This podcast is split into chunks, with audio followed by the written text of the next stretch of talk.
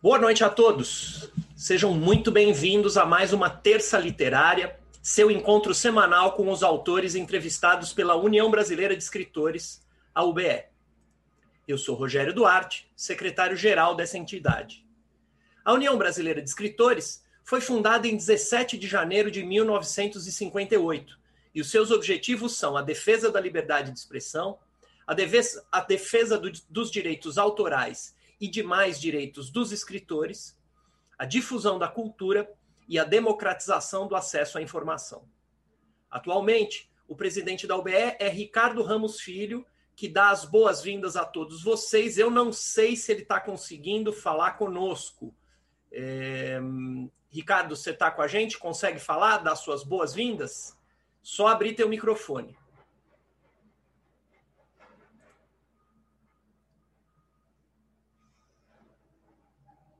Vamos aguardar. Pronto. Agora sim.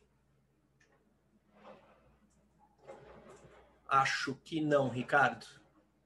Alguma coisa aí não está funcionando. É, não está funcionando. Mas não tem problema. Em nome do Ricardo, é, é, do nosso presidente Ricardo Ramos Filho, eu dou as boas-vindas a todos vocês, especialmente ao nosso entrevistado de hoje, que é o Itamar Vieira Júnior.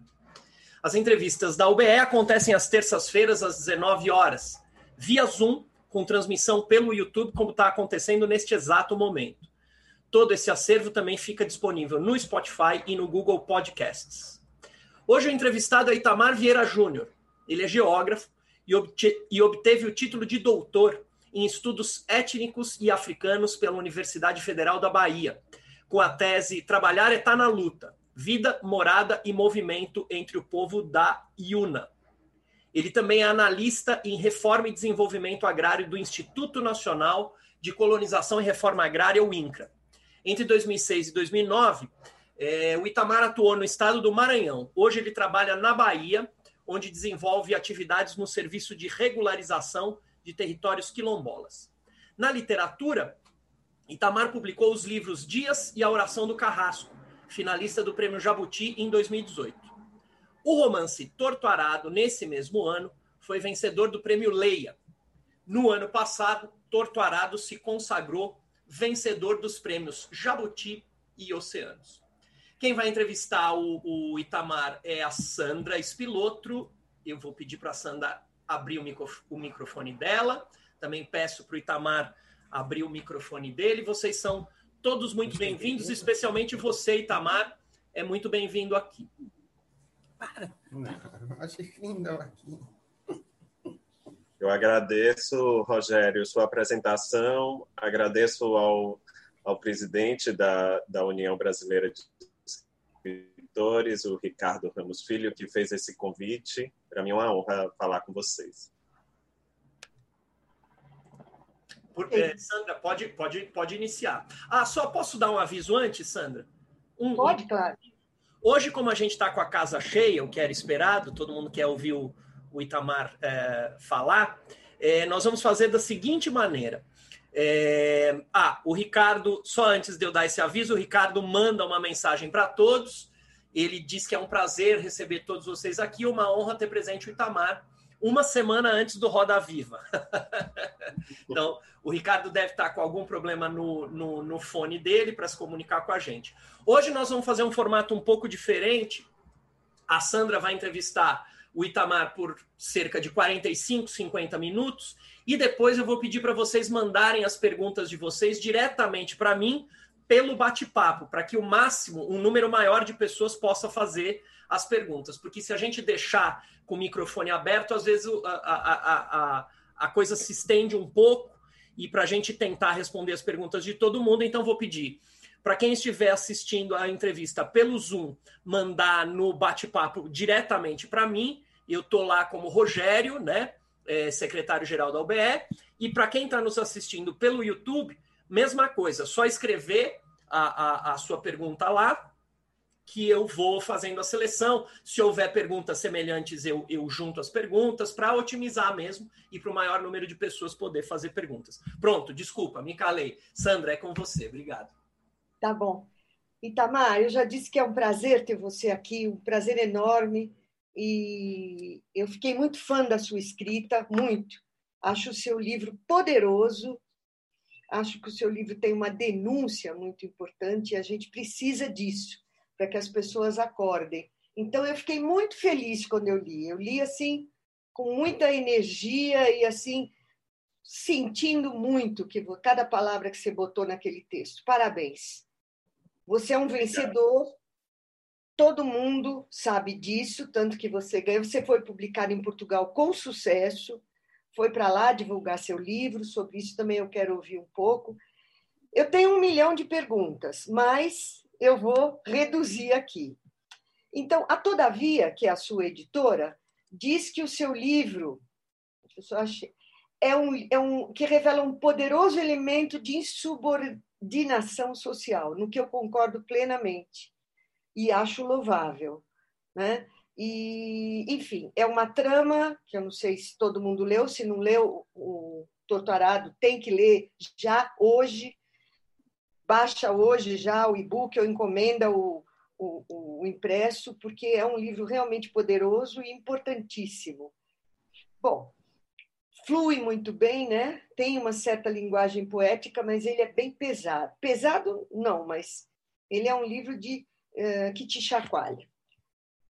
Bom, a gente viu, o, o, Rogério já contou um pouco sobre você, eu acho que se ele só não falou que esse prêmio, prêmio Leia de Romance é um prêmio de Portugal, né? e que te levou a Portugal para fazer uma divulgação do livro. E eu quero saber depois como é que foi isso, tá? Bem, eh, eu acho que. Deixa eu ver aqui. Eu notei as perguntas porque eu fiz um milhão aqui. Eh, eu acho que você tem uma. Bom, vou ficar falando de você, que já falei o que eu acho, né? Você também foi finalista do Jabuti em 2018 com o livro de contos, A Oração do Carrasco, não é isso? Exato, foi sim, Sandra. Então, a sua obra anterior. Publicado também... pela editora Mondrongo, editora aqui da Bahia até. É de Itabuna, né, Mondrongo? É, exato. Tá. Bem, uma pergunta que sempre fazemos aos nossos escritores uh, entrevistados é uma pergunta básica, mas vamos lá. Como você se descobriu escritor? Qual foi o gatilho na sua vida para você dizer? Eu sei que você começou com 16 anos o Torturado. Depois você parou, claro, né? E lá depois mudou o título. O título é maravilhoso e a referência dele é bacana, mas você foi retomar isso lá na frente, né? Mas de qualquer maneira, qual foi o gatilho que despertou realmente o Itamar escritor? É, Sandra, essa pergunta me tem sido feita muitas vezes, né, ao longo desse tempo que eu tenho falado sobre o livro. É, e eu fico tentando imaginar qual, qual, o momento exato, né, que isso começou. E eu, a, a, memória é uma, algo muito traiçoeiro, né? É, é, a gente não não lembra, eu não consigo lembrar exatamente do momento, mas eu posso dizer que as primeiras coisas que eu escrevi né, e que tinham uma relação com a literatura, uhum. é, foi logo depois de, de ser alfabetizado, de aprender a ler e escrever.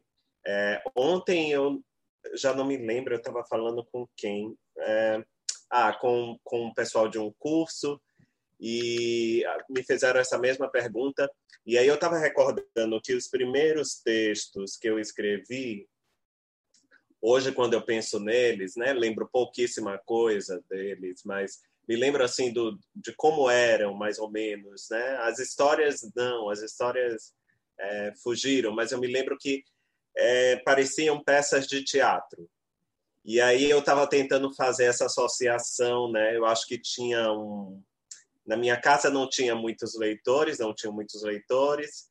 É, mas é, as pessoas assistiam TV e tudo. Eu acho assim que que de alguma forma os desenhos animados, as séries, né, que que assistíamos, de alguma forma despertou também é, essa vontade além da leitura, da leitura de obras infantis logo nesse começo. Eu lembro que eu lia muita coisa e que depois eu contava aquela história mudando o final ou mudando os personagens, né? É, foi algo assim. Então, eu não sei precisar muito bem quando isso começou, mas eu sei que, que foi ainda na infância.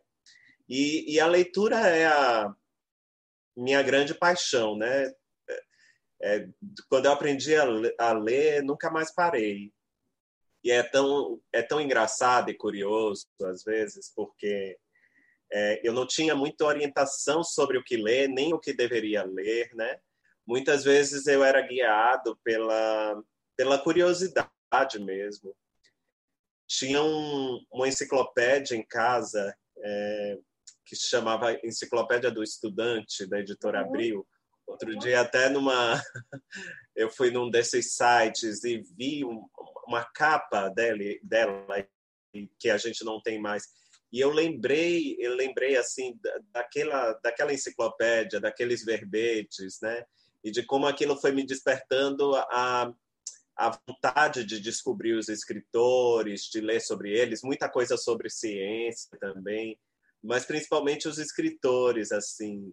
E aí eu lia um verbete, por exemplo, Machado de Assis, e eu já com, com 10, 11 anos, 12 anos, eu fui ler o Machado de Assis, assim, procurava os livros dele na biblioteca é, da escola, é, não, não tinha uma biblioteca muito boa, aí eu tinha um vizinho que estudava numa escola muito boa e, e tinha uma biblioteca muito boa, e ele trazia os livros para para que eu pudesse ler, eu passava a noite lendo, né? Então, essa essa paixão pela leitura é bem antiga.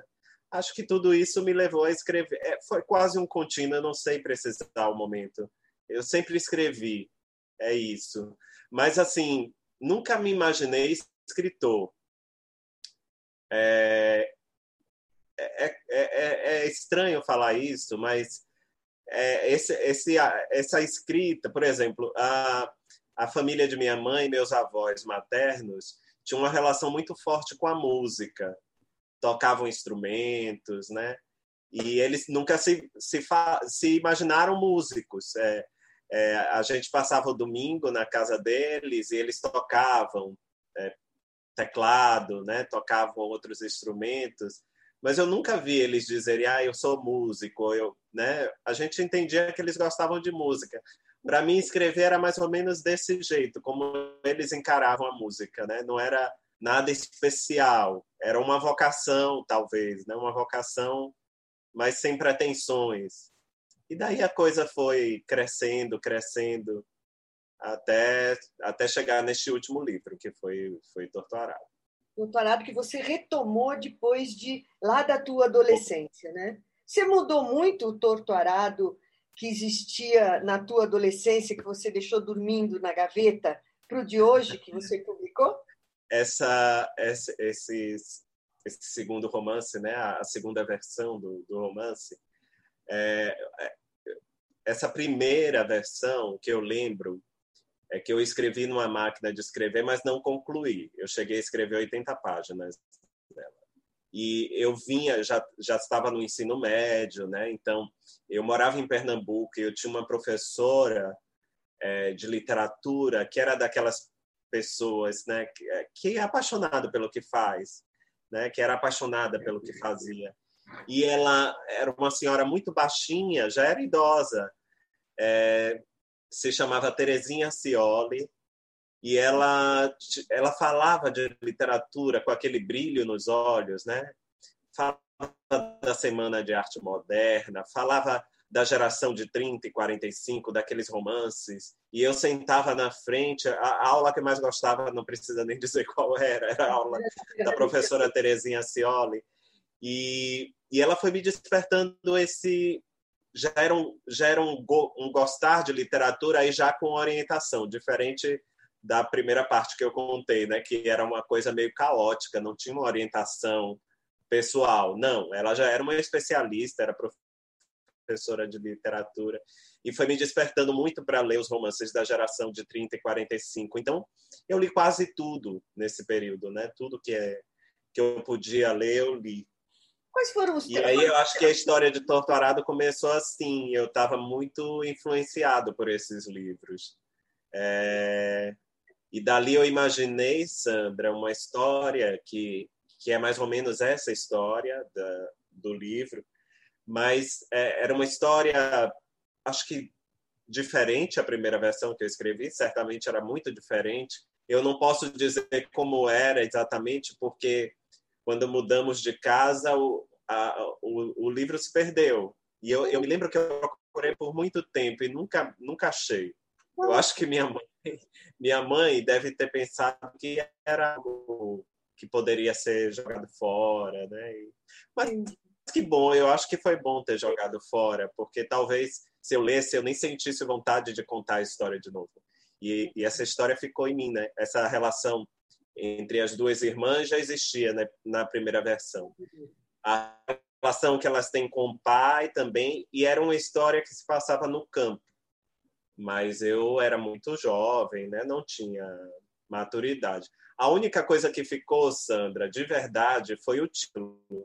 Porque neste período eu também li o, o Tomás Antônio Gonzaga, eu li o Marília de Dirceu, e eu me lembro que eu, que eu buscava uma imagem que, que falasse dessa história e, e o verso o verso lá do poema, né, é, onde tem a expressão torto arado, me marcou e, e ficou. Tanto que quando eu comecei essa segunda versão, eu comecei sem título, depois dei um outro título, e lá pela metade da história eu disse não, essa é aquela história que eu estou contando de novo, né? Agora com com mais segurança. E aí o título Torto Arado voltou. Ótima escolha. Deixa eu perguntar uma coisa para você, Itamar. Você disse que você leu muito a geração de, de 30, de 40. É, quem foram os grandes influenciadores, os autores, os romances, os livros que te marcaram, que te influenciaram? São muitos, Sandra. É... Eu acho que a cada fase da vida houve autores importantes, né? influências, grandes influências.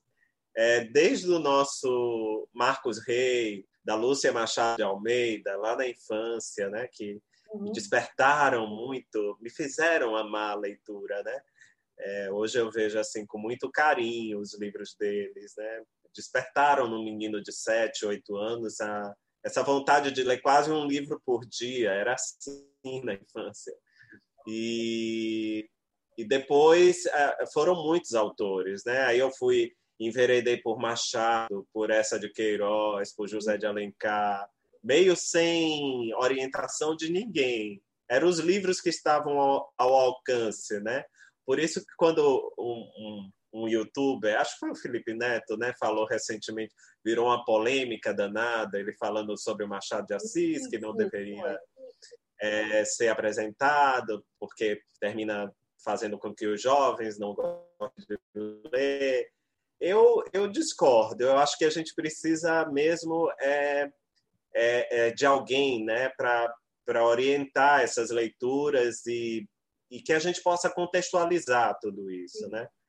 Porque eu me lembro, imagine um jovem com 11, 12 anos lendo, lendo Machado, lendo José de Alencar, e não lia por obrigação, lia porque a história era, era muito envolvente, né? Eu não tinha outras referências de leitura. E aí depois meu encontro com a professora Terezinha Cioli, que já era uma pessoa qualificada para falar de literatura, né?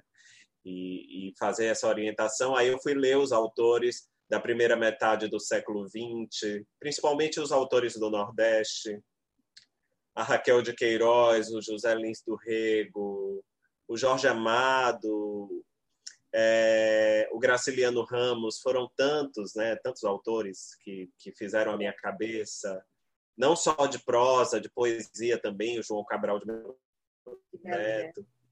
E, Quer dizer, essa miscelânea é, é... E aí... É, depois, depois de, deles, eu acho assim, depois é, eu, eu enveredei pelos estrangeiros, comecei a ler mais estrangeiros, né? É, sempre, sempre muito curioso, envolvido com, os autores. Então, foram muitos autores estrangeiros. até hoje eu tenho eu tenho fases da minha vida, né? Acho que teve a fase Clarice Lispector, eu já tinha mais de 20 anos. Teve a fase Toni Morrison, por exemplo.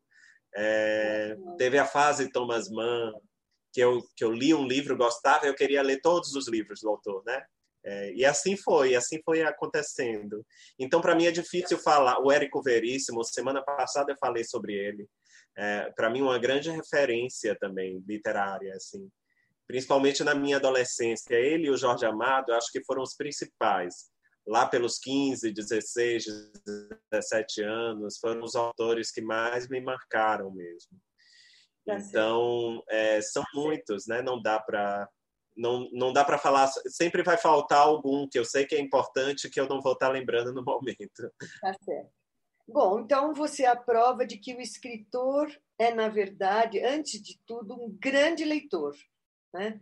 É, a gente fala muito isso, né? mas meio que cai no vazio, as pessoas acham que vem por inspiração, né? que é, senta ah. na mesa como se fosse uma mesa de centro espírita. Aí vem o livro. Não, precisa ler, precisa adquirir vocabulário, precisa uma série de coisas, precisa ter fluência de narrativa, e isso vem com a leitura, né? E você é uma prova viva disso, eu acho. Então, muito bacana o teu depoimento. Agora, deixa eu te perguntar uma coisa. Uh, a gente sente um viés social muito forte, bom, Arado, claro, mas também a oração do Carrasco em alma, com a história da escrava que foge, né? E aí ela se põe a andar, é uma história incrível. Eu queria te perguntar uma coisa: como foi criar a cena do acidente em Torto Arado, que abre o livro, que é um acidente horrível, né? que causa uma aflição terrível. A menina corta a língua fora com uma faca, sem querer, evidente. E, e você adaptou, ou você tinha alguma história, você vivenciou alguma história? Sei que você trabalhou com educação no campo, que você é do INCRA, então você deve ter visto muita coisa nesse Brasil, muita loucura, né? E muita gente sofrida, a maior parte. E, e eu queria saber se você teve alguma coisa a te inspirar para criar essa cena, essa cena de abertura que é, de abertura que é muito forte, né? Não, Sandra, nunca vi nada assim muito muito parecido. Para tá. falar a verdade, eu vi algumas coisas, li algumas coisas documentais é, falando de é, castigos né, que eram infligidos aos, aos escravizados na, na época né, na, da escravidão. E eu me lembro que alguma coisa, eu já não sei onde eu encontrei, falava desse. É, de um castigo como esse, né, que não era recorrente, claro, devem ter documentado de alguém que aconteceu com alguém ou com outro é, quando se contava uma coisa que não devia, né? Então é, essa essa história da mutilação da língua é, aparece aparece em documentos históricos. Mas a, sobre Torturado, eu comecei já essa segunda versão, que aí eu já estou falando a, que é a versão que chegou a público. A, nessa segunda versão, eu comecei a contar a história a partir da morte de, de um personagem, né, do personagem Zeca Chapéu Grande, lá pela, uh, pelo meio do livro, e ali uh, eu tinha, eu, eu sabia quem narrava a história, né, tinha uma deficiência e era uma, uma personagem muda. E quando eu já tinha escrito eu cheguei a 50 páginas, eu acho, da história, e, e, isso, quem escreve, vocês escrevem, sabe disso, né? A gente vai se, se ambientando, vai ganhando segurança com a história. Aí eu percebi que tinha uma, uma outra história que não havia sido contada, e que o livro deveria começar por essa história, né? É, eu, eu fiz um, durante muito tempo eu gostava muito de ouvir os ainda gosto né? Leio muitas entrevistas com, com escritores. É, eu, eu gosto muito do da, das entrevistas da, da Paris Review né? Com aquelas que são são clássicos né? Da, das, com grandes escritores entrevistas realizadas há 50 a, a há 60 anos, eu nunca me esqueço de uma com Faulkner, com William Faulkner, que a, a jornalista perguntou a ele: é, Você. É, muita gente diz que não entende seu livro ao ler a segunda, a terceira vez, né? O que o senhor sugere? Aí ele disse que leiam a quarta vez. Eu nunca esqueço disso. Então, eu, eu, encontro coisas muito interessantes. Mas eu leio as entrevistas principalmente porque eu me interesso pelo processo criativo do, dos autores. Né? Eu acho que tem algo ali que, que se comunica com conosco, né, com a nossa vocação. Aí eu estou falando de todos que estão aqui, né, que escrevem. É, eu gosto muito de, de me confrontar com, com, com a experiência deles. É porque a literatura é um fenômeno universal. Exato, então, é essa capacidade, né? Essa necessidade. Né?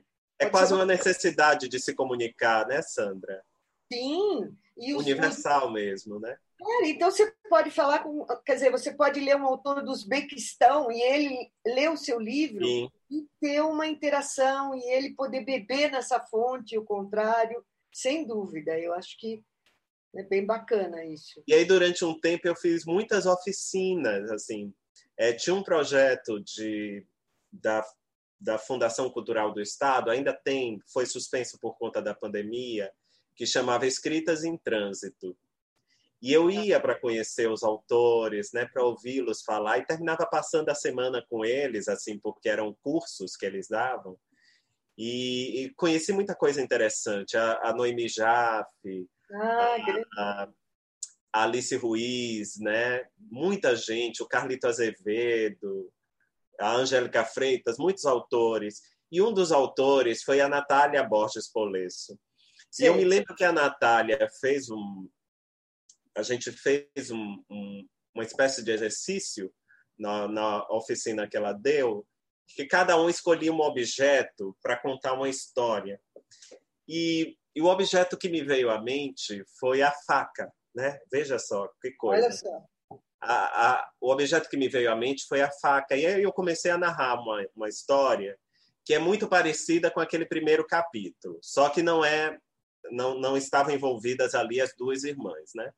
Era uma única menina que, que ia para a mala e, e pegava a faca, né?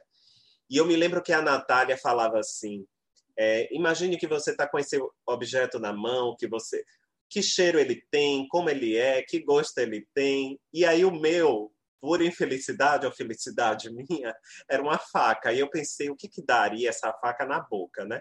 Porque ela disse que gosto ele tem. Eu fui e meti a faca na boca, lá na, na história. E aí, no final, uh, eu li esse texto para as pessoas que estavam escutando, né, que estavam participando desse, Sim desse curso. E, e, quando eu terminei de ler o texto, acho que o texto eu não tenho mais, mas parecia muito com o primeiro capítulo, termina com acidente. E aí eu vi as pessoas um pouco aflitas, né? Eu me lembro que eu voltei para casa e quando eu estava pensando, repensando essa primeira parte, aí eu disse: olha, eu acho que isso aqui é um bom convite para o leitor é, prosseguir comigo na história, né? Sem dúvida. E, e foi assim que, que o acidente entrou. Né? Veio a calhar, porque tinha já tinha personagem lá que, eu, que não tinha voz, e a história aí foi construída assim. Mas eu não vi nada, Sandra. É, por incrível que pareça, nada, nada. Foi, foi pura fabulação mesmo. Tá certo. Com o gatilho da Natália. Eu sempre, eu já contei essa história para Natália. Depois ela ficou sabendo. Bacana. É, porque uma faca na boca é uma coisa difícil, né, de você pensar. Sim. E quando você pensa, é altamente aflitivo. Né? Num adulto, Só uma criança mesmo para fazer pois isso. É, ou uma pessoa sem. Na boca e... ou, uma pessoa desequilibrada, talvez, é, né? É. Ou uma criança, né, na inocência, sentir o gosto daquilo. Aliás, essa cena é muito boa, como o livro todo. Mas, enfim, é, eu queria te fazer outra pergunta ainda do, do Torturado, ou mesmo dos outros teus livros. Você trabalha no INCRA, no INCRA né? e deve estar perto das disputas por terra, do agronegócio invadindo de ameaças, você também foi professor no campo. E será que. Será não? O que eu quero te perguntar é: essa tua vivência dessa, dessa parte do Brasil que, que realmente pega, né? que é o agronegócio, é o grande proprietário de terra, que é eterno, né? desde que o Brasil foi descoberto. Não é novidade. É as pessoas não prestam... Agora está pior, mas as pessoas não prestam atenção. Reforma agrária não existiu nunca. Então, o que existe são os grandes donos de terra e os escravizados ainda, que não sabem nem que existe uma vida fora daquele limite, como o pai da Bibiana e da Beloísa. Quer dizer, ali realmente você percebe que os caras são escravos com liberdade, mas sem liberdade, né? sem futuro. Então, eh, eu queria saber se essa tua vivência no INCRA, eh, de certa forma, ela te ajudou, ela moldou um pouco o ambiente dos teus livros, os cenários, né? Queria, queria ouvir um pouco sobre isso. Sem dúvida, Sandra, sem dúvida. Eu sempre eu tenho falado sobre o INCRA nas entrevistas, né? É, antes eu acho que eu tinha um, um certo temor é, de misturar talvez as coisas, né? De, de porque eu, eu, aprendi a levar uma vida dividida. É, eu, você fala, você falou da, da, das ciências humanas, né? Dessa desse viés sociológico, antropológico que às vezes os textos né, literários podem ter. É, não foi por escolha. Eu acho que a primeira coisa, né, que eu que eu tinha consciência, né, de que eu gostava era a literatura. Mas eu não fui muito encorajado pelos meus pais a, a, a seguir esse caminho. Eu acho que eles eram muito muitos eles estavam muito preocupados né que com, com o caminho que os filhos iriam seguir. Acho que queriam que, que nós fôssemos pragmáticos e que tivéssemos uma certa estabilidade na vida porque nossa vida nunca foi muito fácil. Uhum. é, principalmente economicamente né financeiramente. Então eu eu e daí veio a eu fui estudar, eu achava que eu seria professor, né? Eu, eu fiz geografia, porque quando acabaram os livros de literatura da, da biblioteca pequena da escola, sobraram os de história e geografia. E eu gostava tanto da ideia de geografia, né? É, de conhecer culturas diferentes, né? Lugares onde nunca estaremos, certamente, mas saber sobre eles. E aí eu fui seduzido e, e, e cursei geografia, é, na Bahia, né? depois, né? Na, na Bahia, da Universidade Bahia. Federal, sim, na Universidade Federal da Bahia. Na verdade, eu comecei em Pernambuco, na Federal de Pernambuco, e depois eu fiz vestibular de novo e, e, e concluí o curso aqui. Mas eu ah, foi assim, né, que, que eu segui essa vida dividida. É, quando eu não estava estudando, lendo, trabalhando, eu estava lendo literatura. Então, eu, eu sempre levei essa vida dividida. E, e, anos atrás, há 15 anos, eu, eu prestei um concurso para o INCRA. É, eu tinha acabado de me formar, estava no mestrado e precisava de trabalho, né? E aí eu, eu fiz vários concursos. Eu me lembro que eu passei é, para dois ou três de professor e esse do INCRA. Esse do INCRA era para ir para o Maranhão. Eu, muito jovem, né, com 25 anos, é, essa ideia me seduziu, né?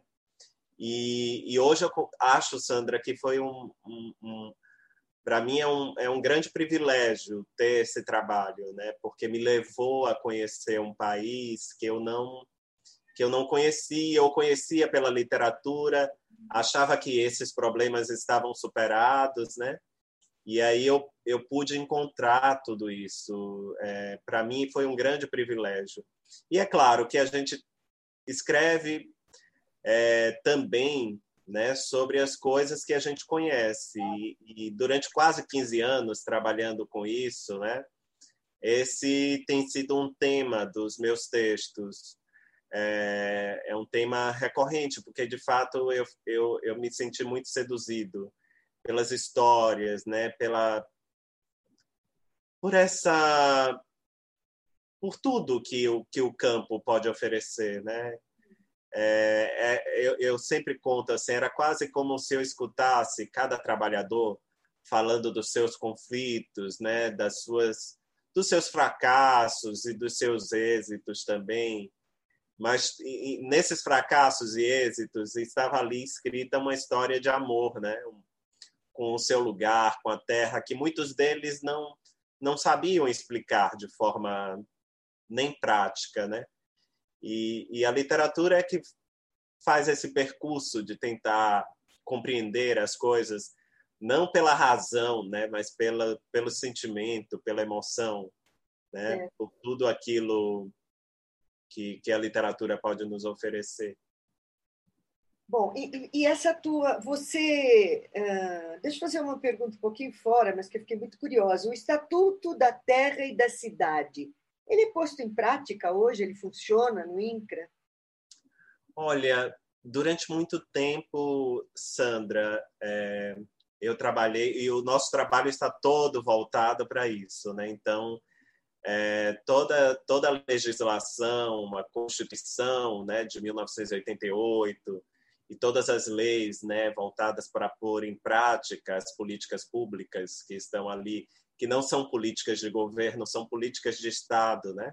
Sim. É, deveria ter sido posta em prática, eu acho que foi posta em prática, sim, é, não da maneira, na, na, extensão que deveria ter, né? não, nada era suficiente, porque a nossa tragédia social é, é secular, né? É aquela brincadeira que eu, que eu falei hoje, temos um passado pela frente, né? É, um passado para resolver. É, e, e, é mais ou menos isso. Então, é muita coisa, de fato, e ainda há muito por fazer. Né? Mas, é, se a gente for olhar nos últimos anos, muita coisa foi feita. Mas, é claro, não é suficiente. É, né? Há muito por fazer, há muito abandono ainda, há muita coisa por fazer. Falta muito, né? Bom, Itamar, deixa eu perguntar uma coisa. Você ganhou tantos, você ganhou os prêmios mais importantes, né? O Leia de Portugal te convidaram para ir para lá. Para o, o, o, quem te convidou da Leia ficou entusiasmadíssimo com a sua obra. Você foi a feiras, você fez a divulgação lá. Então, quer dizer, você teve uma experiência fora do Brasil também. No entanto, você vem de Salvador, de Pernambuco e de São Luís, que são cidades do Nordeste. E a gente sabe que uh, a literatura do Nordeste, mesmo a literatura de Minas, do Mato Grosso, enfim, o que não é eixo São Paulo-Rio, é muito difícil de chegar nas grandes editoras. Né? E, quer dizer, a gente sabe disso, né? que a gente perde muita coisa boa e depois descobre.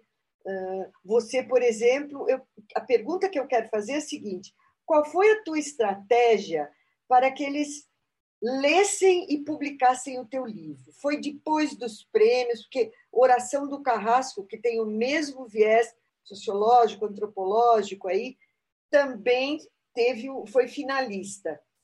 Uh, mudou? Como é que você conseguiu chegar, uh, botar a banda na rua? Sabe como é? Quer dizer, fazer. Os caras leram e disseram: pô, aqui tem um baita autor. O que é difícil, mesmo às vezes um grande autor, de chegar nas grandes editoras aqui, São Paulo e Rio. Então, eu queria que você dissesse qual foi o, o quais foram os componentes, como é que você atuou para que isso tivesse tua, tua obra tivesse visibilidade perante os editores.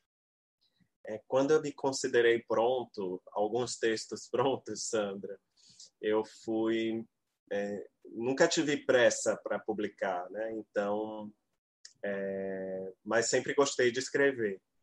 E aí acho que só o primeiro livro eu publiquei, é, eu tinha 32 anos e eu tinha escrito, escrito contos ao longo de 2009, veja só, ao longo do, do ano de 2009, deixei esses contos guardados, né? Não, é, não, não, não, pensava, não sabia, não, não conhecia escritores, né? Os escritores que eu lia com exceção do Milton, do Milton Atum, por, é, é, estavam mortos, né? Eu quase não li autores vivos.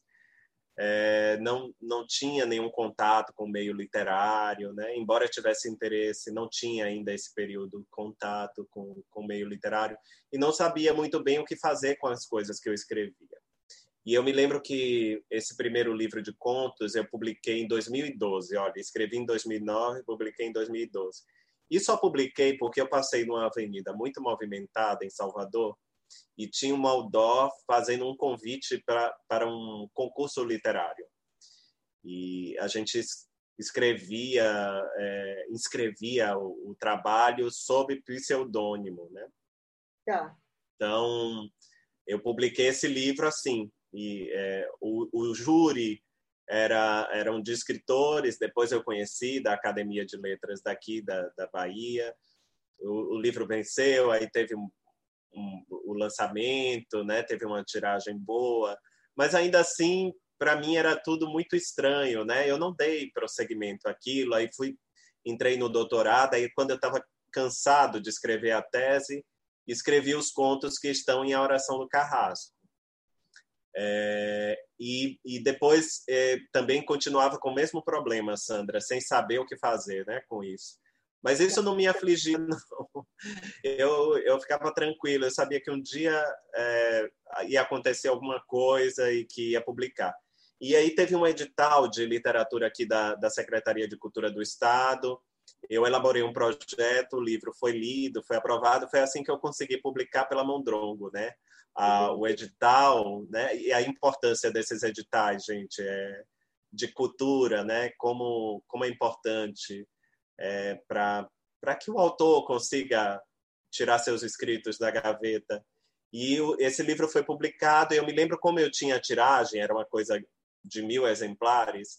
Eu comecei a distribuir esse livro e, e comecei a mandar para algumas pessoas assim que, que liam, resenhavam para para sites, blogs, é, saiu até coisas em jornais também uh, sobre a oração do Carrasco e por fim o livro o livro foi finalista do Prêmio Jabuti e ganhou um prêmio da, da União Brasileira de Escritores lá da seção Rio também é, um, de livro de contos e, e, depois continuava com o mesmo problema com, com Torto Arado. Eu não sabia o que fazer. E foi, foi pura sorte. Quando eu terminei de escrever o livro, e aí eu mandei para uma amiga é, revisar, e depois ela me contou né, sobre a leitura, que ela tinha gostado muito, e discutimos algumas coisas no, no, no livro. E eu mandei o livro para. É, é, eu recebi um alerta dizendo que tinha um concurso aberto, e era do Prêmio Leia. Eu já tinha ouvido falar do Prêmio Leia, é, não, nunca tinha lido nenhuma das obras vencedoras, e aí fui ver o edital, vi que o livro se adequava e resolvi mandar. Mas foi um, um mandar, assim, quase cumprindo um protocolo, porque eu não tinha. No histórico do prêmio, apenas um brasileiro havia vencido, um moçambicano e o, os outros autores eram portugueses. E eu pensava, um júri, é, escrevemos de, de, forma distinta, né? Um, e essa história é muito brasileira, é uma história sobre o Nordeste, né? Há ali é, é, palavras, né? Um vocabulário que não é nem sequer usual no Brasil, as pessoas não conhecem muito. Imagina em, em Portugal. E mesmo assim eu mandei o livro. E seis meses depois eu recebi um, um, um telefonema do, do presidente do, do júri, que é o poeta Manuel Alegre, ele dizendo que o livro tinha vencido, né? Então a, ali foi o ponto de virada, porque meio que sem querer comecei a, a, a atuar profissionalmente, porque o livro foi publicado por uma grande editora em Portugal. Eu, eu eu lembro que a primeira vez que eu fui, eu fui ainda muito aflito, né, pensando uma coisa é o júri, né, que decidiu pelo livro, mas como é que as pessoas vão ler essa história? Como é que o, a crítica vai receber essa história? E eu não, não tinha nenhum apoio em Portugal. E aí eu fui, e, mas é, e fui surpreendido, né, pela maneira como como o público recebeu o livro, a crítica recebeu o livro, A editora é uma grande editora, então cuida do autor em todos os sentidos, Qual é a né? A editora Leia, o grupo Leia, editorial Leia, né? Eles têm vários selos. A Don Quixote, a Caminho, que publicou o Ah. Saramago durante muitos anos. Isso. E ainda publica o Mia Couto, né? A, a Don Quixote publica autores do, do mundo todo, né? E, e- e autores premiados portugueses também. Hum, Leia é uma editora muito importante, muito forte. É uma editora, acho que um dos maiores grupos editoriais de Portugal. E, e pronto, aí eh, tinha um assessor de imprensa para cuidar de agenda, ou seja, eu fui lançado num, numa espiral de, de, de interesse pelo livro que eu nunca imaginei que, que pudesse acontecer, né? E, e logo depois, eh, a minha preocupação, a- a- vivendo tudo isso em Portugal, eu ainda estava muito preocupado, porque, bom, se o livro chegou a Portugal, agora eu quero que chegue ao Brasil, né? Mas não, não também continuava sem vislumbrar uma editora que tivesse interesse, né? Pela, pela história, pelo livro. E aí eu me lembro que é, eu conversando com a, com a Maria do Rosário Pedreira, que é editora do, do livro em Portugal, e, e falamos sobre algumas opções. Eu me lembro que ela, ela enviou o livro para a editora Todavia. E eu, não muito satisfeito, também voltei com o exemplar e mandei um livro para o editor Leandro Sarmates. Leandro. E, é, o Leandro Sarmates. E, e depois, que é da Todavia. E assim, foi questão de dias, ele me escreveu dizendo que estava lendo o livro, que estava gostando muito, e depois, quando ele concluiu a, a leitura, ele fez: Vamos fazer uma oferta. E fizeram uma oferta lá para a editora em Portugal e trouxe o livro para cá. Mas, assim, resumindo a história, que eu falo demais, né? É, eu não sabia o que fazer com nada que eu escrevia. Continuei sem, sem saber o que fazer. Agora eu acho que se eu escrever de novo, eu espero que escrever de novo, acho que agora as coisas vão ser diferentes. Mas o teu livro foi vendido para Todavia, os direitos foram licenciados via Portugal? É, porque assim, o, o prêmio Leia tem um montante, é, tem um, um valor né, monetário alto, Alto, 100 bom. mil euros. É o melhor prêmio. E esse prêmio não é, na verdade, um prêmio, é um adiantamento de royalties.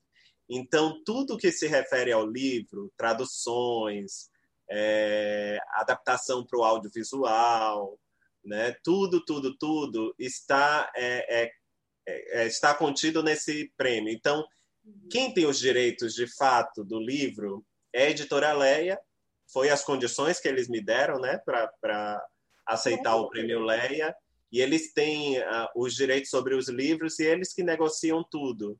Então, todo. eles que fizeram a oferta pra, para Todavia. Eu, me, eu até achei, Sandra, que eles fariam uma oferta para. Na verdade, quem publicaria seria a editora Leia, no Brasil, né? Imaginei isso. Não tem nada a ver mais. Desligou. Não do... tem nada a ver, eu nem sabia disso, descobri lá, né? Então. Mas, enfim, eu acho que foi um encontro muito especial tanto a editora Leia em Portugal, né, esse grupo editorial, como aqui no Brasil, a Todavia, eu acho que eles fizeram, é, cuidaram do livro, né, cuidaram de uma forma que, que o livro foi ganhando espaço, foi ganhando leitores. Verdade. E, e depois chegou lá é, no final do ano com os prêmios. Os maiores. E a capa é muito bonita. Sim. Eu gostei muito da capa, muito da capa Eu da acho Todavia. os livros da Todavia, assim, eles têm um cuidado com, com o objeto, o livro, né? Muito interessante. Exatamente. A capa tem um padrão, né? Tudo a... faz parte, né? Não é Tudo só faz o parte. É. O livro é um objeto. Nós, nós amantes do livro, apreciamos muito isso, né? Sim, ah, eu lembro da, da extinta Nossa. Neif, né? Os livros eram lindos, a gente comprava só pelo prazer de ter o É. livro mesmo. Quanta coisa que eu já tinha lido e lido. Eu e também, comprei a edição da COSAC, porque é um objeto do desejo. exatamente. Doida, né? Aqueles livros costurados, eu dizia, meu Deus, é um objeto Verdade. de desejo. Isso Foi um casamento bom esse, com a Oh. Todavia, porque eles cuidam. Não é como a, como a antiga COSAC, mas eles têm um cuidado com, com o objeto livre também. Então, Bastante. eu acho que a, a capa de Torturado, né, é, É chama atenção, termina levando as pessoas à leitura. Eu gosto muito dessa, dessa confluência de, de fatores. É Sim, que, sim, é importante. A capa, É. a capa tem que falar com o miolo, né? E, e muitas vezes o editor não os editores não percebem a importância da capa, né? A capa é Sim. uma forma de leitura também, né? exato, é. Sandra, Exato.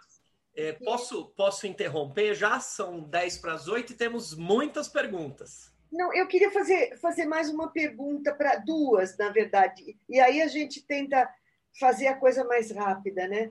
Ah, Você tem um livro de, de um conto chamado Alma, que é uma escrava que foge das, das terras do seu senhor e caminha e caminha, é uma coisa também num viés social da escravidão.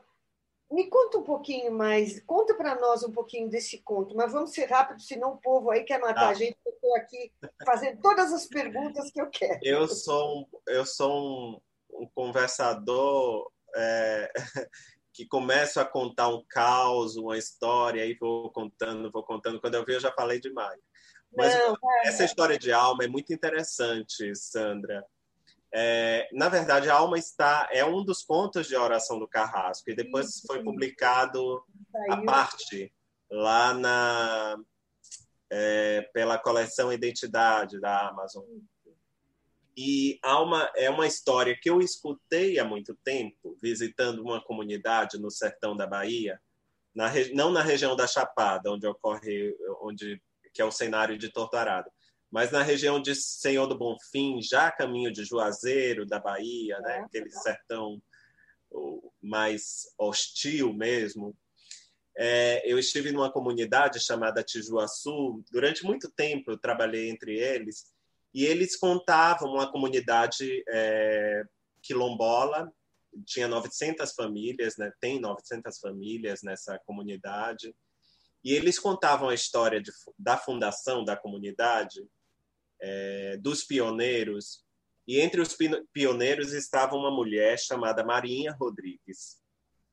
Essa mulher é, era uma, uma, uma mulher que foi escravizada na, na capital, em Salvador. É o que eles relatam, porque não há documentos, não há nada, né? Então, é, ela foi escravizada em Salvador e ela fugiu do, do cativeiro. E eles contam que ela caminhou até este lugar onde, onde fundaram, onde, onde foi fundada a comunidade de Tijuaçu. Só que são quatro, 400 quilômetros. Ou seja, essa mulher, pelo que eles contam, andou 400 quilômetros. E eles não sabem nada sobre a vida dela, né? Sabem apenas que descendem dela. E eu ficava... Essa história me, me marcou profundamente. E eu pensava assim, o que, é que terá acontecido com essa mulher para ela andar ela 400 quilômetros, né? Mas ela era ela... africana? Hã? Ela era africana? Não, ela já era nascida no Brasil, ela não era africana, ela já era nascida no, no Brasil, mas nasceu em cativeiro e tá. continuava, era considerada uma mulher escrava, né? E mas ninguém sabia mais nada sobre essa mulher e eu ficava imaginando assim, o que é que o que é que essa mulher viveu, né, nesse caminho andando, andando Uhum. né, 400 quilômetros, muita coisa deve ter acontecido. E o que fez ela andar tanto, né? Essa mulher caminhar tanto. E aí a literatura é mais ou menos isso. A ficção vem preencher o que a memória não dá conta, né? É verdade. E Neste caso, a memória documental não há, não. É. Há apenas a narrativa, a oralidade passada de geração em geração, mas não sabem nada sobre essa mulher. E aí eu conto, eu não conto a história da Marinha Rodrigues, mas a personagem é inspirada na Marinha Rodrigues, que é a Alma. É, que, é, aliás, é, eu me chamo Alma porque eu descobri, eles me dizem que eu tenho alma. É tão eu tenho uma alma, exatamente. É poético. É. é assim de chorar, né? Porque ela dizia, eu me chamo alma porque eles me dizem que eu tenho uma alma, quer dizer. Exatamente. É um bicho, Tem algum né? tipo de afeição, né? Algum nível de afeição entre os senhores e ela, a ponto de dizer que ela tinha uma alma, né? Pois é. Mas é doloroso, né? De certa forma, é Sim. doloroso. Bom, Itamar, eu ficaria a noite. Você mora em Salvador hoje? Moro, moro. Então eu vou Estou na minha aldeia, Itapuã. Itapuã, que maravilha. Eu tenho uma. A 50 metros, vou contar um segredinho para vocês. Ah. A 50 metros da casa onde eu moro, eu moro numa casinha muito simples, mas a 50 metros da casa onde eu moro, é, tem uma casa que é a casa que o Vinícius morou, Vinícius de Moraes. Ele casou com uma atriz baiana chamada Jessie Jessie e viveu aqui durante três ou quatro anos. É, e essa casa hoje é, um, é uma espécie de museu está preservada e as pessoas podem visitar, mas está a 50 metros. Todo dia eu olho para casa e vejo a casa do, do Vinícius. Olha, e aí eu estou aqui na minha aldeia. Itapuã é minha aldeia. Tá certo. Então, as outras 900 perguntas que eu quero te fazer, eu quero te ouvir. Eu sou uma perguntadeira por natureza. Uh, a gente vai lá no paraíso tropical e aí Pronto, a gente. tomar água de coco, exato, é lá no Cabula. Lá no Cabula. Combinadíssimo. Combinado. Itamar, eu agradeço. Acho que o Rogério quer falar, depois eu volto, né, Rogério? Isso, depois você, é, é, no final você, você faz as despedidas. Então vamos tá lá, a gente está. Obrigado, Sandra. A gente está lotado, tem várias perguntas aqui. O Ricardo Ramos Filho, que é o presidente da UBE, pediu para a gente testar mais uma vez o microfone. Boa noite, vocês estão me ouvindo? Legal. Tamar, prazer ter você aqui. É, desculpem todos os amigos, eu estou aqui na praia e aqui as comunicações são, não são tão boas como na minha casa em São Paulo. Então, é, me desculpem. É, achei muito interessante você falar, Itamar, dessa casa do Vinícius. Eu estive nessa casa uma vez com meu pai, é, quando o Vinícius morava nessa casa. E a gente tocou a campainha e aí veio lá de dentro um São Bernardo enorme, grande. Aí Vinícius saiu na porta, falou: Graciliano, fique quieto, fique quieto, não faça isso. Aí meu pai olhou pro, pro Vinícius falou: seu filho da puta, você botou o nome de Graciliano num cachorro? Ele falou: e que nome você queria que eu desse para o São Bernardo? Vinícius. Então, eu, eu, eu é, é, me lembrei muito dessa casa. Mas a pergunta que eu queria fazer, Itamar, é a seguinte: o que é pensar um novo projeto depois de tantos prêmios? A régua não fica alta demais? Pois é, Ricardo, eu sempre me pergunto sobre isso, né? E eu fico muito. Acho que é, eu não imaginava que Torturada iria despertar tanto interesse. E eu me pus a serviço do livro, né, para estar conversando com as pessoas desde que ele foi publicado. Então eu já venho nessa tarefa é, de conversar sobre o livro, de falar sobre ele há mais de dois anos. Ele, aliás, foi publicado em fevereiro de 2019, então há dois anos, exatamente dois anos. E eu, depois de tudo isso, eu não imaginava que o livro faria esse percurso. Eu fico me perguntando a mesma coisa, a mesma pergunta que você fez, né? Mas eu tento é, me desconectar desse livro de entender que Torturado não é Itamar, né? Que o, o, meu projeto de escrita, né, a minha vocação é maior que o, que o livro. E, e para meu bem deve continuar e para isso eu vou ter eu vou precisar me desligar dele né então eu já estou preparado para me desligar desse livro também e, e, escrever como se fosse a primeira vez Ricardo como se fosse meu primeiro livro. É... E, e, deixar que ele siga seu caminho, né? É, Ricardo, eu, eu, eu fechei seu microfone porque tá, estava dando muita microfonia, a, a, então eu fechei teu microfone. Agora é só abrir.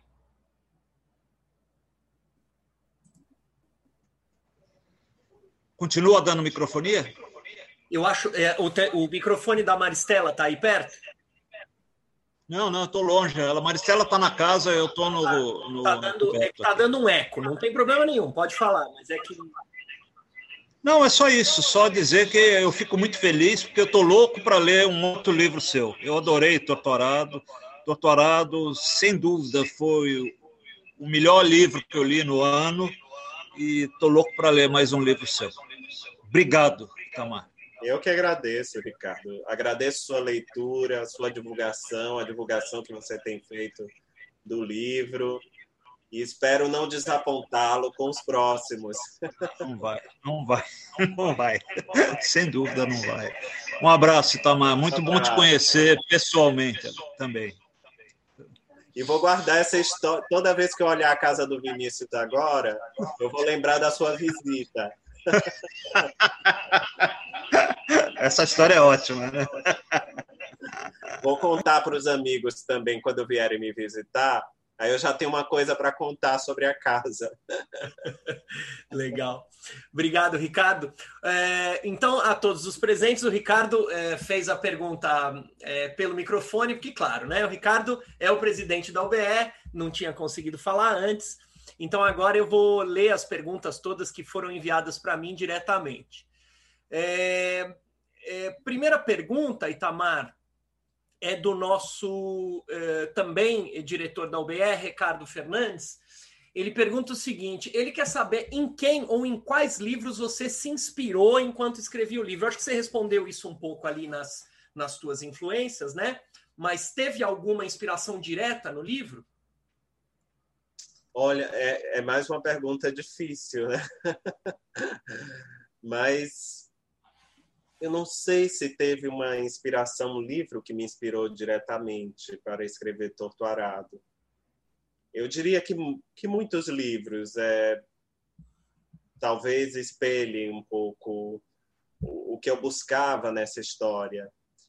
É, além dos livros que eu, que eu citei, Ricardo, o 15, Vidas Secas, Terras do Sem Fim, é, Morte e Vida Severina, né? Mesmo não sendo um romance, né? É, ali há um, algo muito poderoso que eu acho que me influenciou sobremaneira na intenção de escrever esse livro. Uh, Grande Sertão. Eu citaria um único outro que não que não faz parte uh, da nossa literatura, não é literatura brasileira, mas que eu que eu considero um dos grandes romances é, do século XX, que é Amada, da Toni Morrison.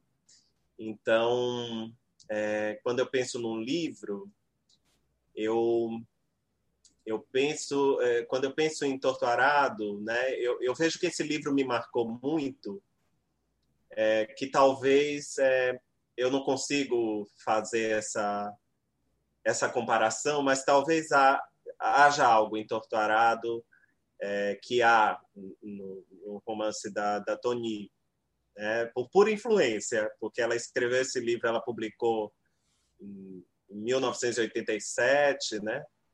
E eu li muitos anos depois, terminei relendo ano passado, porque eu tenho. É, foi o Paulo que me perguntou se a estante era de papelão. Mas eu tenho essa. Uma pessoa, uma vez, é, é, é Paulo, me perguntou assim: olhando também da câmera, a estante fez assim, esse, esses livros é, é, não, não lhe provocam rinite? Você não tem alergia? Porque não tem porta, não tem nada. Eu digo, não, eu, eu me obrigo a limpá-los sempre, né, para não acumular poeira. E eu adoro essa tarefa de limpar o livro, porque aí eu volto às leituras que eu antigas, né? Eu pego, folheio, e nessa coisa, nunca termino nunca limpando completamente, né, da, da forma que deveria limpar, porque eu já estou lendo os livros que eu li, de, né, há muito tempo. E eu me lembro que ano passado aconteceu exatamente isso, só porque eu falava com, com o Amada da Toni Morrison. Eu fui limpar e terminei procurando um trecho do, de algo que eu tinha visto e terminei lendo o livro todo de novo, né?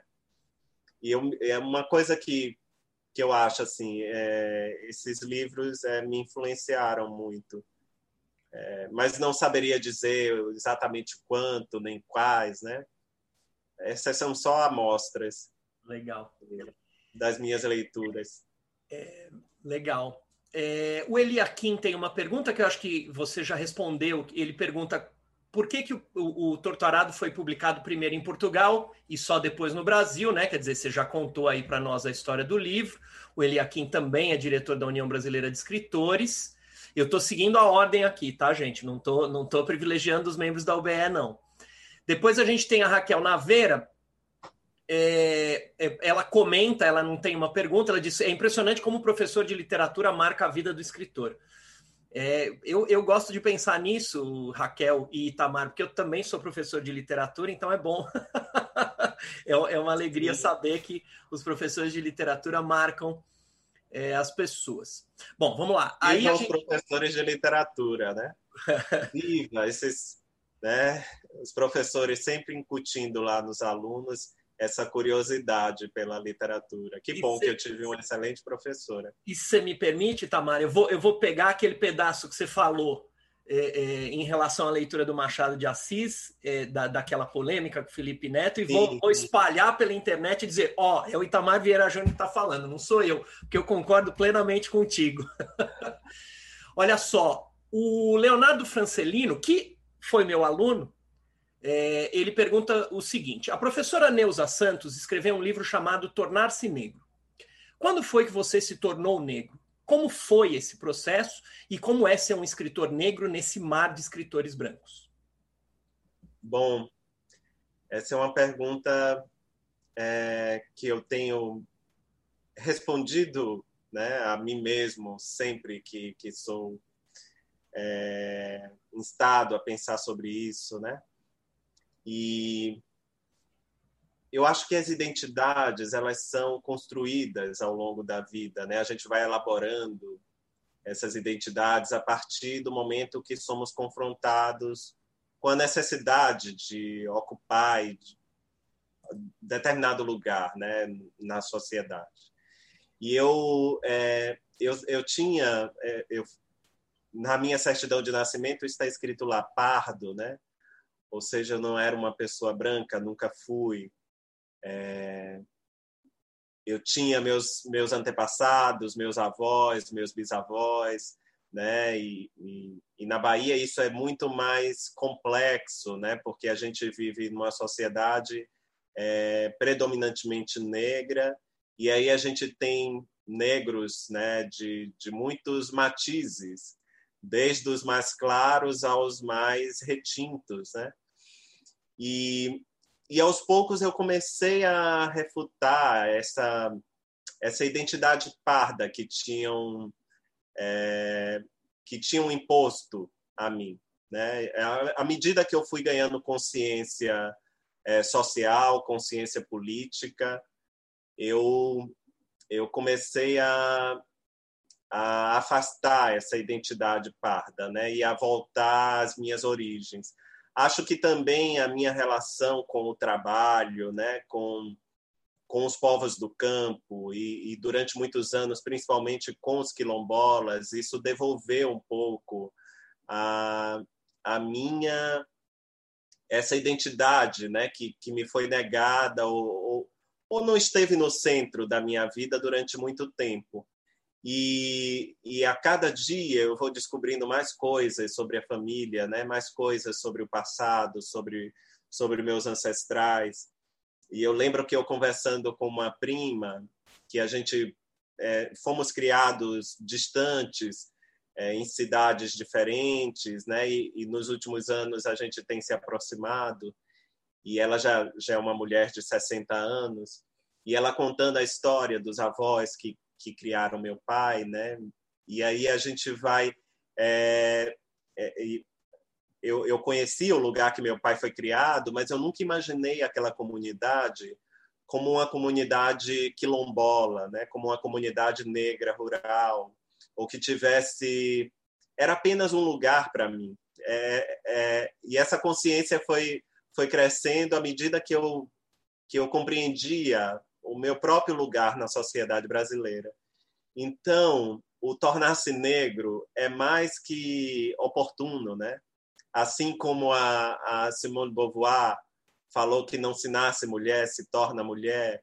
Tornar-se negro é a mesma, é, tem o mesmo princípio, né? A partir uh, da nossa experiência, do lugar que ocupamos, da ancestralidade, é, isso vai sendo construído ao longo da vida, né?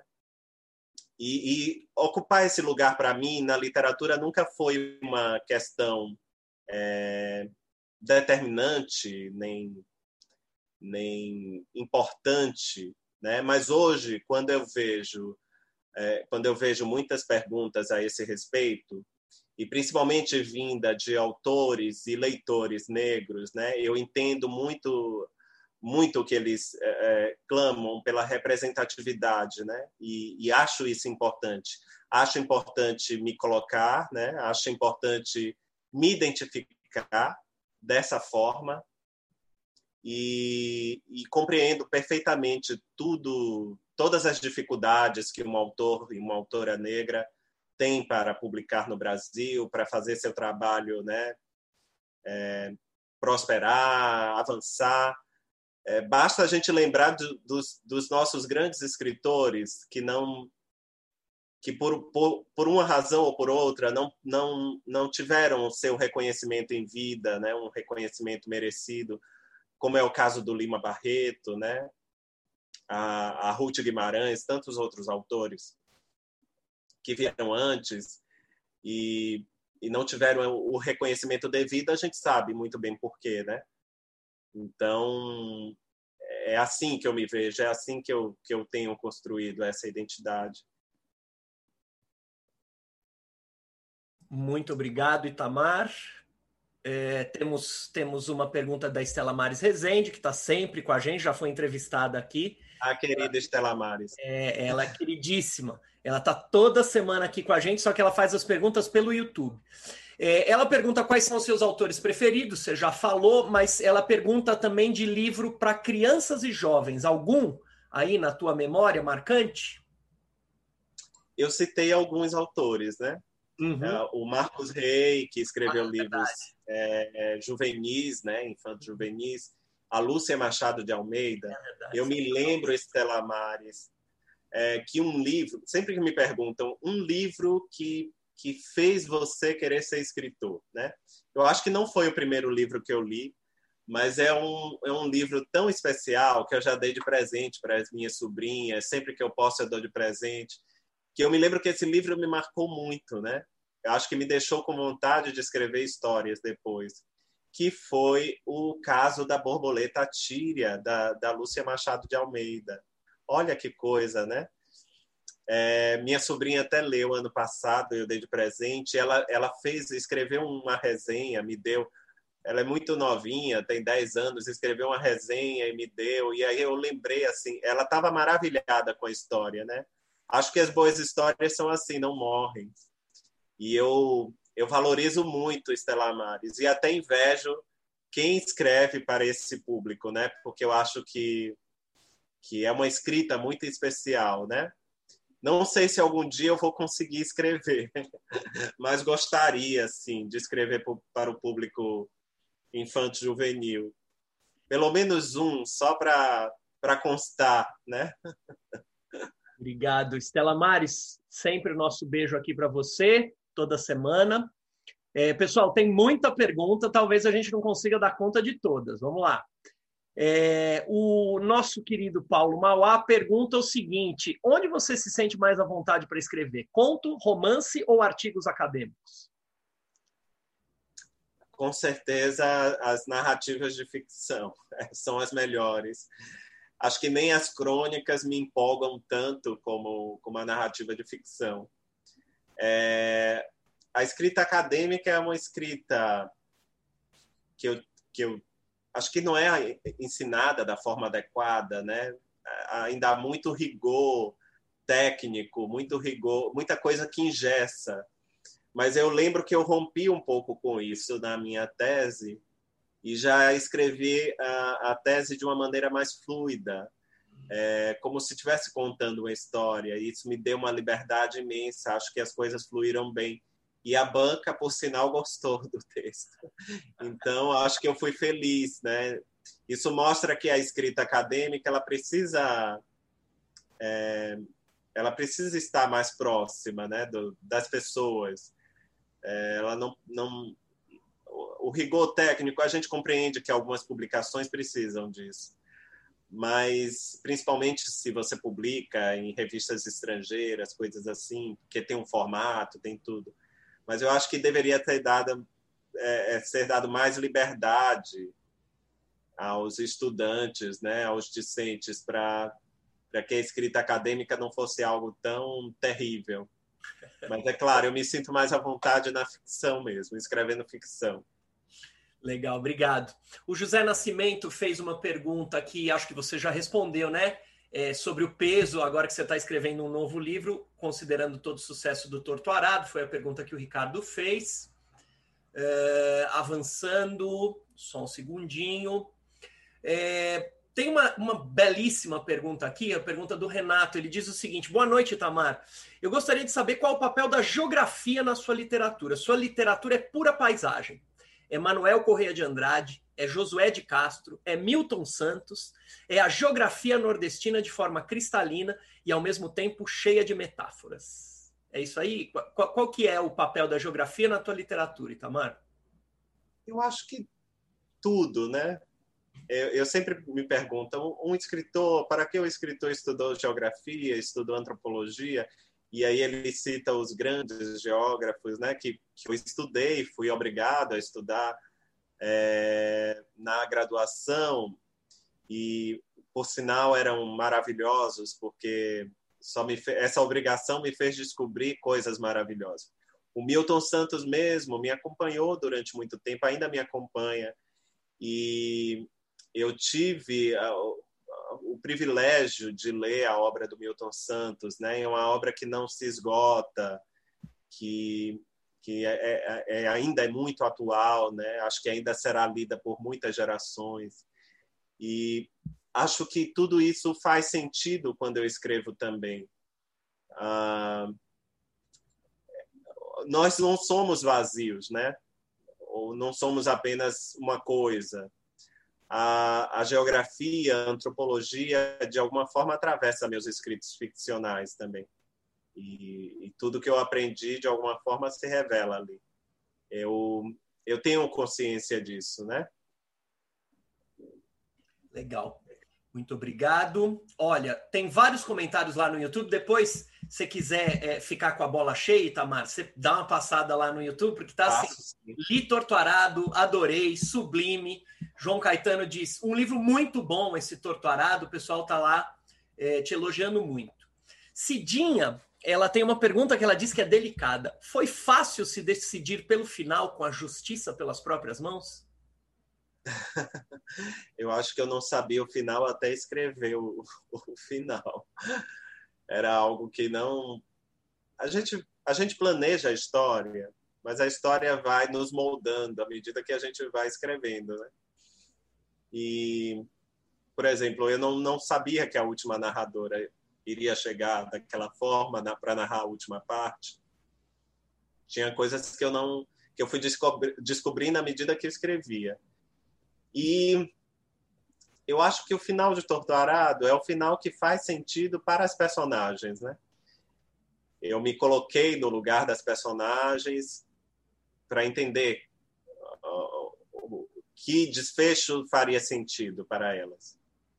E acho que esse exercício, eu falando, falei da geografia, vou falar da antropologia,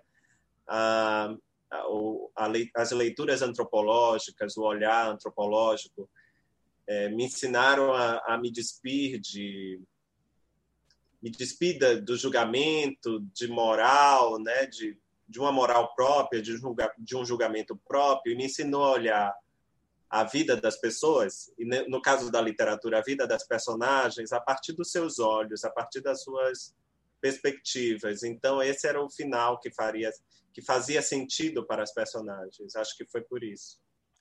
Legal, obrigado. A mesma Cidinha diz que ela tem uma foto da infância, dos anos 60, com duas trabalhadoras da cana-de-açúcar com um facão nas mãos na mesma posição da capa do livro. Essa capa aqui, para quem não conhece, essa capa aqui do da Todavia, né?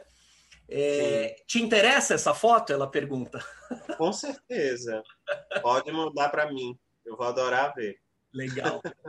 É, só avançando aqui, lá no YouTube, repito, o pessoal está te elogiando. Maristela é, diz que, além de você ser ótimo escritor, você fala muito bem. A entrevista está deliciosa. É, o Marcos Kirst diz que todo mundo quer novas histórias suas.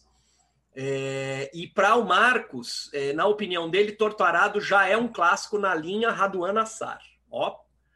É, Denise pergunta: você estava iluminado pelos orixás e pelos encantados que vagueiam pelo seu livro? É uma pergunta. Ela diz que tem certeza que sim, mas está perguntando. É tão interessante isso. É, muita gente me pergunta, né, é, achando que, que eu sou praticante de alguma religião, de religiões de matrizes africanas. Eu conheço, né, já estive em muitas cerimônias. E o Jaré eu não conhecia. Eu, eu conheci o Jaré há mais ou menos 10 anos, quando eu fiz uma viagem à Chapada Diamantina e tive contato com algumas comunidades de trabalhadores que praticavam né, a, essa experiência do jari.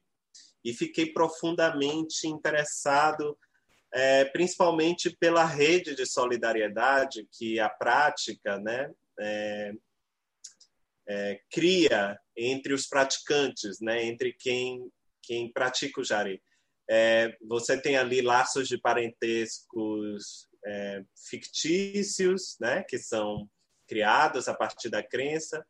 E daí eu comecei a me aprofundar nesses estudos, né, no, no estudo do Jaré, principalmente por isso, para entender como uma crença, uma religião permitiu com que é, trabalhadores, né, em, em, situação de extrema exploração é, e suas famílias atravessassem gerações de maneira muito sólida, resistindo a todas essas investidas, né?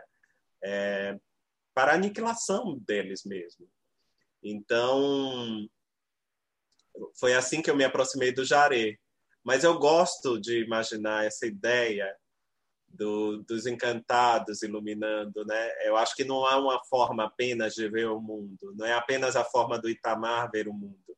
Então, como eu vi muitas pessoas me falarem sobre os encantados, né, e do poder e da crença nos encantados, eu gosto de imaginar que essa forma, essa perspectiva de ver o mundo deles também é, é uma é, um, é uma dessas dimensões da vida, né, e que e que tudo faz sentido também. Legal. Não sei se eu respondi, eu fico pensando, fico aqui é, tentando alcançar a, a resposta, e para alcançar a resposta eu vou ao, ao, que eu penso, mas eu acho que é mais ou menos isso. Legal. A Raquel diz que a Raquel Naveira, ela diz que as personagens femininas são muito fortes e condutoras da história no teu livro. É a voz feminina que ajuda a criar a trama? Esse é um traço da, da, da, da tua escrita, um traço seu? Eu acho que eu tenho muitas histórias, muitas narrativas que são protagonizadas por mulheres é, eu já, já procurei uma, uma explicação para tudo isso e encontrei algumas, né? Algumas explicações, mas no caso de Torto Arado, eu acho que uma história dessa natureza só, faz, só faria sentido se fosse é, narrada por personagens mulheres. É, não só porque eu tentei com que o livro se aproximasse da experiência que eu vivi né, no campo, nessa região, e eu encontrei muitas mulheres como lideranças de suas comunidades, é, lideranças de suas famílias.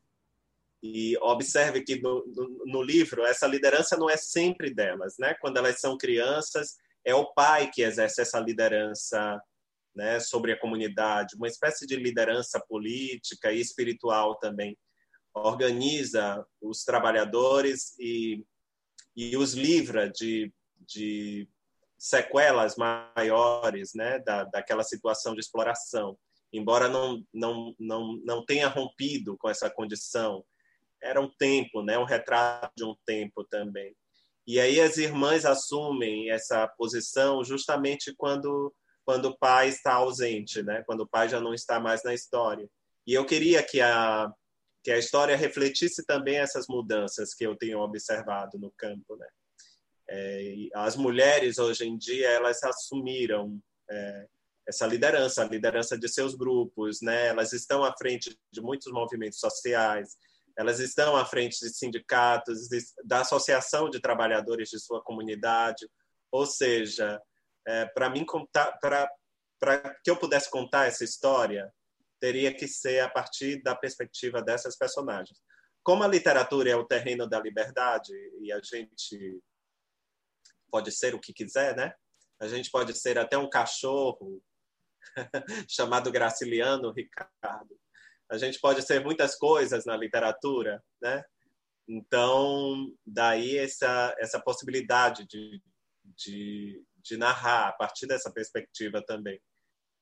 Legal. A gente, eu, a gente tem tempo só para mais duas perguntas. É, uma vai ser do Walter, outra vai ser da Maria Mortati, e aí a gente encerra. A Cidinha só te pede depois uma maneira de ela te enviar essa foto, tá? É, certo. Eu não sei, Itamar, e-mail, rede Pode social. ser por e-mail, sim. Pode ser por e-mail. Tá.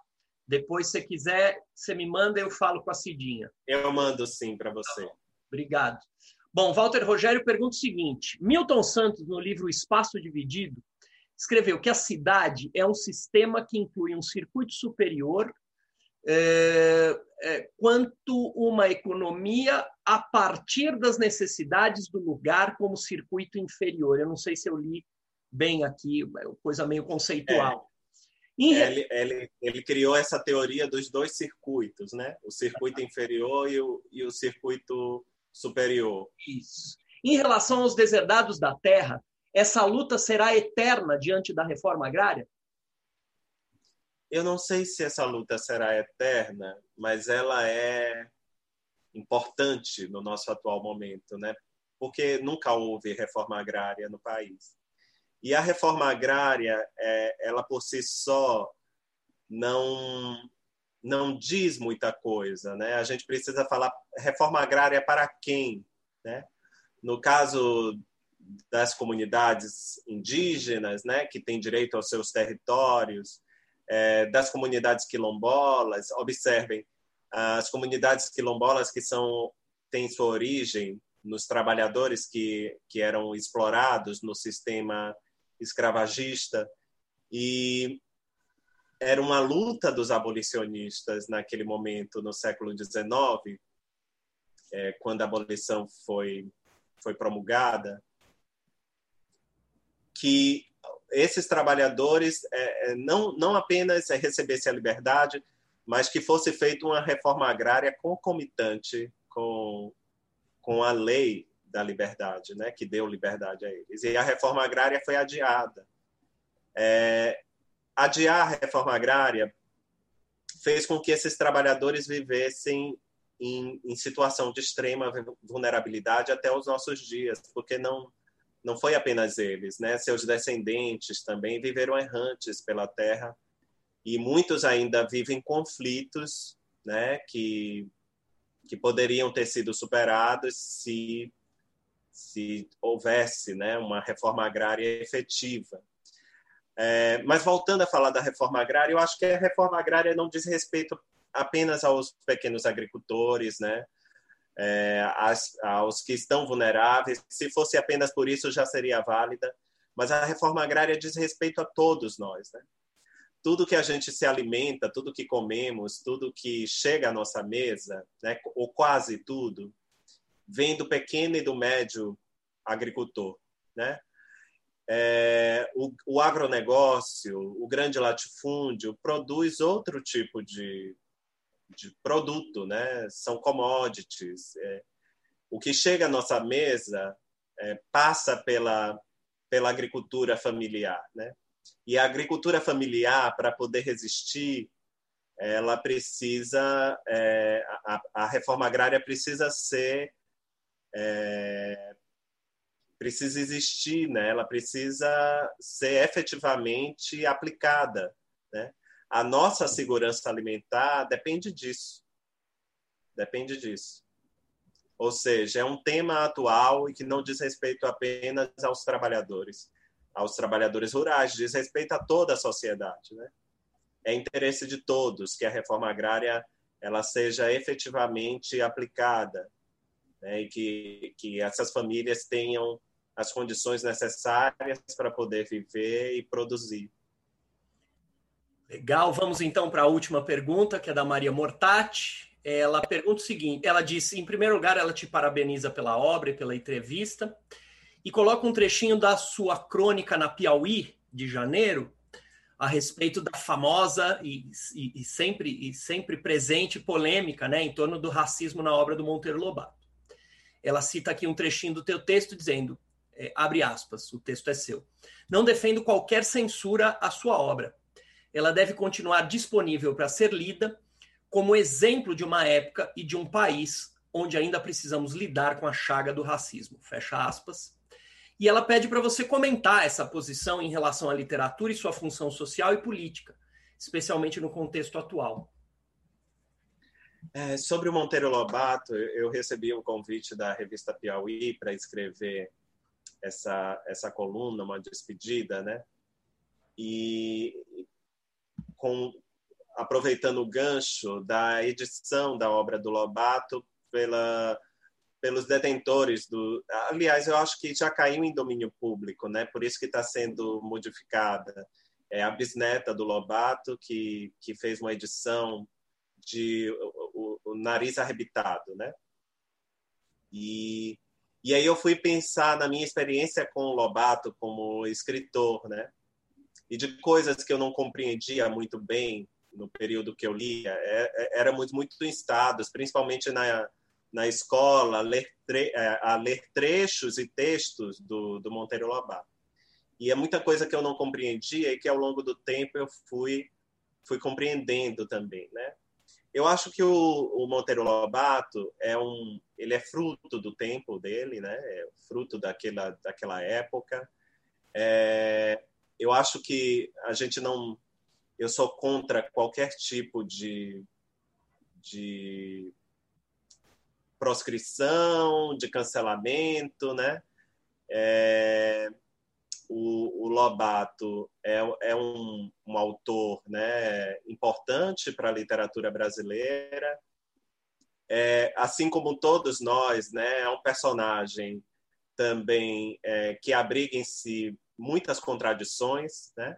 Vale lembrar que o Lobato, né, que, que, que ficou mais evidente nos últimos anos como um, um, um, personagem racista, né? até porque defendia práticas racistas, principalmente nos seus escritos, é, nos seus diários e em muitos trechos da sua obra, seja da obra infantil, seja da obra para adulto, ele defendia ideias é, racistas.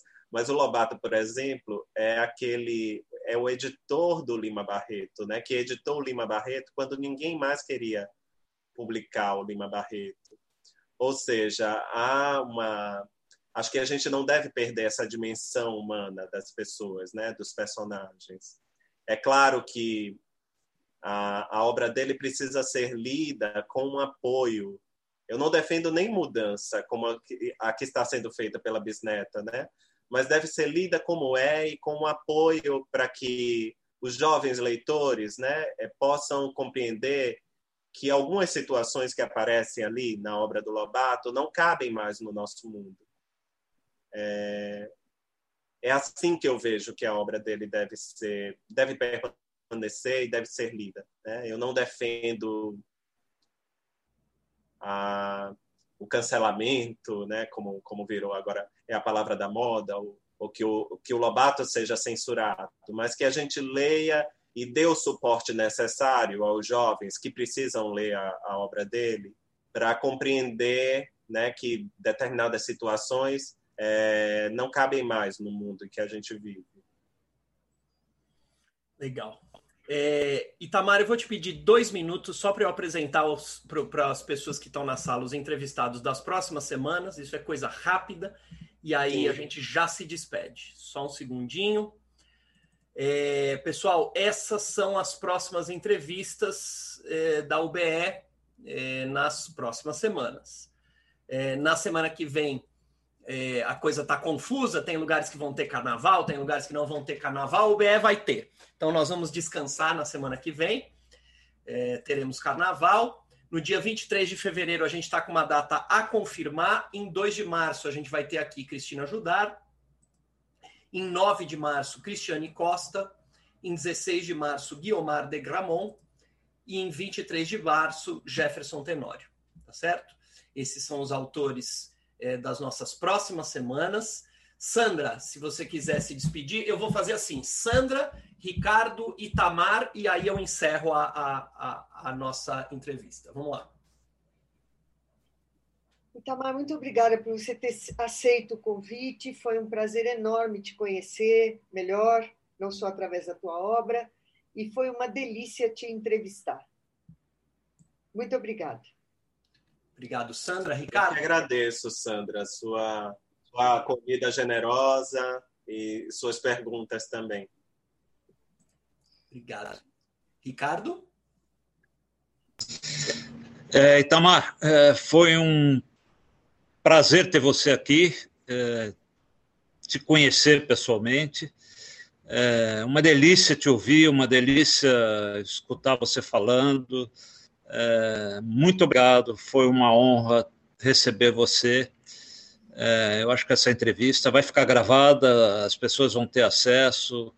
Tenho certeza que vai ser uma entrevista muito acessada por quem, é, quem gosta de ver e rever as coisas boas. Eu aproveito para mandar um abraço para todos os presentes, os amigos da UBE presentes. É muito gostoso sempre ter a casa cheia e não podia dar outra, né? Com o Itamar presente, a casa tinha que estar cheia mesmo. Obrigado, gente. Itamar, pode se despedir e depois eu fecho. Eu quero agradecer a todos, principalmente ao Ricardo Ramos Filho pelo convite para conversar com vocês, né? Agradecer o, o tempo de vocês para para escutar essa conversa, agradecer a Sandra pela pela entrevista, né? Por, pela leitura e por, por nos ajudar, nos guiar aí nesta neste encontro.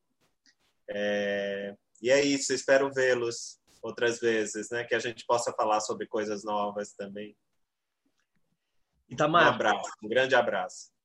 Itamar, um grande abraço para você também, em nome da União Brasileira de Escritores. Foi realmente uma alegria ter você aqui. É, uma boa noite a você, a todos os presentes e até a semana que vem. É, na próxima, até a semana que vem, não, até daqui a 15 dias. Semana que vem a gente vai descansar, até daqui a 15 dias com a próxima entrevista, a próxima terça literária da UBE. Uma boa noite.